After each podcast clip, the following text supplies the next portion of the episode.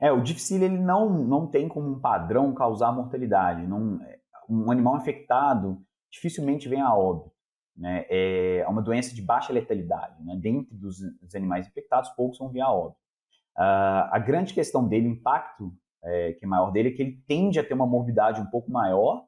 Isso vai depender da granja, claro, mas a morbidade é muito uhum. alta, então o número total de animais que vão estar infectados é, tende a ser grande. Lembrando que nem todos vão apresentar diarreia, então aí é um outro desafio muito, muito interessante.